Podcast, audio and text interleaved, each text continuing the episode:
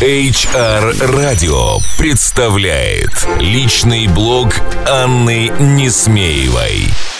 Добрый день, дорогие коллеги! Сегодня я хотела бы поговорить с вами о такой интересной истории, как управленческая функция внутренних коммуникаций. Перебирая свои записи за прошлый год, я обратила внимание, что мы с вами говорили об инструментах, мероприятиях, эффективности, вовлечении, о том, что и как мы можем использовать в нашей работе, но ни разу не поговорили о том, как эту работу организовать. Что же, исправляю свое упущение. Нет сомнений, что коммуникациями нужно управлять. Управлять так же, как продажами, бухгалтерией, IT, э, не знаю, производством. Э, весь вопрос в том, как правильно организовать этот процесс. Э, я разработала для вас простейшую пятишаговую инструкцию и сейчас поделюсь ей с вами. Первый шаг – то, с чего надо начинать. А начинать надо с того, что снять запрос с вашего заказчика, с вашего клиента, а с того, на кого вы работаете. Именно его запрос и будет определять э, цель работы вашей функции, и от нее мы будем простраивать все остальное. По сути, вам нужно ответить на вопрос, какие цели ставит перед собой бизнес в этом году, что планирует собственник или генеральный менеджер. Именно отсюда, из ответов на эти вопросы, будут формализованы цели конкретных бизнес-подразделений и HR-службы, чьи инициативы вы и будете реализовывать и транслировать в будущем году. И на этом этапе э, без разговора с собственником или генеральным менеджером э, вам не обойтись. Именно поэтому э, мы всегда и говорим, что хороший внутренний коммуникатор всегда работает в непосредственной связи с первым лицом компании. Вторым шагом на пути формирования управленческой функции внутренних коммуникаций должен стать аудит текущего положения дел. Какие ресурсы у вас есть? Какие каналы и инструменты? Как работает ваша команда? А, на это нужно посмотреть свежим взглядом, а, описать схемы взаимодействия, посмотреть а, и проанализировать, что нужно развивать и изменять, что можно не трогать, потому что оно работает нормально, а от чего лучше отказаться. Помните, что переизбыток активностей, большое число разнонаправленных действий в один момент времени будет только вредить вам, потому что будет разбрасывать ваши усилия и будет дезорганизовывать вашу команду.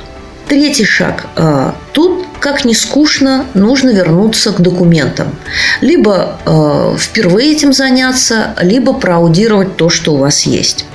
Вы должны составить э, политики и регламенты, которые будут описывать э, вашу позицию в компании, ваше взаимодействие э, с другими подразделениями и ваши взаимоотношения внутри команды. Зачем?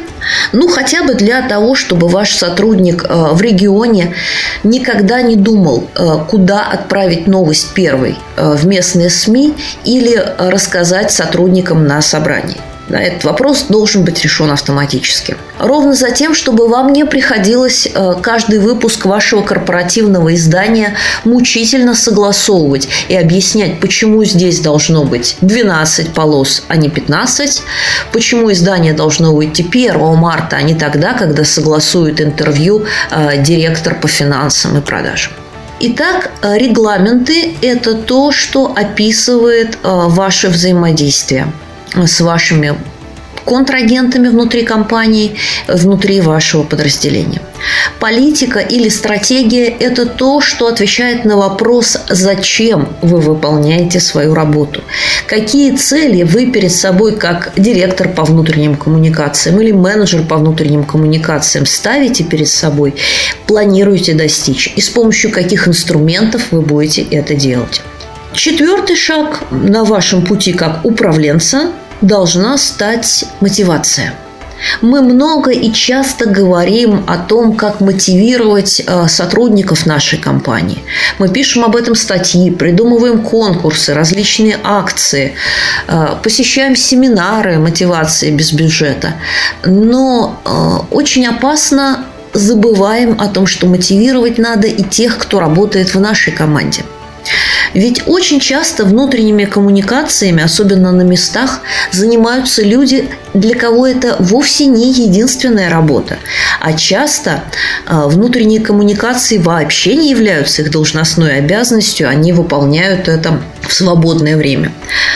А, здесь мы можем говорить, например, о всех наших корреспондентах и добровольных помощниках. И э, нам для того, чтобы опираться на них, для того, чтобы они действительно были активно вовлечены и качественно работали, необходимо проработать мотивационный план для наших штатных, э, внештатных, добровольных и не очень помощников. Подумайте над этим. Это не должна быть э, благодарность в конце года. Это должна быть последовательная работа с вашей командой в течение всего годового цикла. Подумайте о том, как вы будете будете с ними коммуницировать, как вы будете их поощрять, э, какие э, бонусы, плюшки и преференции они смогут получить. Расскажите им об этом, э, потому что в мотивации половина успеха заключается в том, что люди знают, какой результат они могут получить в конце. И, наконец, пятый, заключительный шаг возвращает нас к теме нашей работы.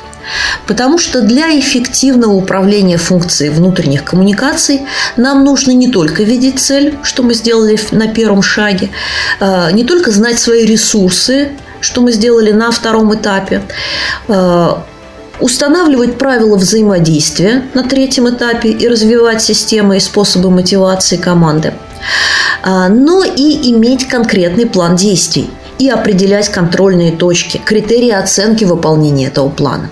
Этому и посвящен наш пятый шаг.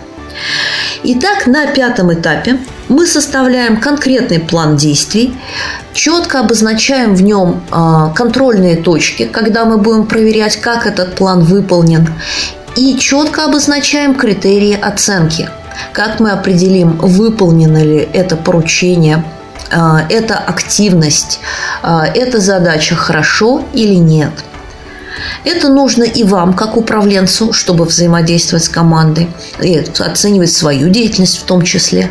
Но это нужно и вам, как подчиненному для взаимодействия и отчетности перед вашим заказчиком. Ну что же, мы с вами прошли большой путь.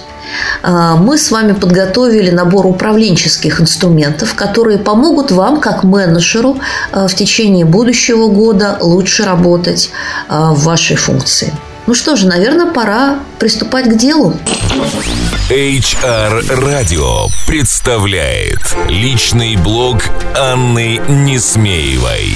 Слушайте каждый вторник. Личный опыт в области внутренних коммуникаций, корпоративной культуры и внутреннего пиар. Простые и практические решения. Каждый вторник. Личный блог Анны Несмеевой в эфире HR Radio на сайте hrradio.ru и на странице в Фейсбуке facebook slash hrradio.ru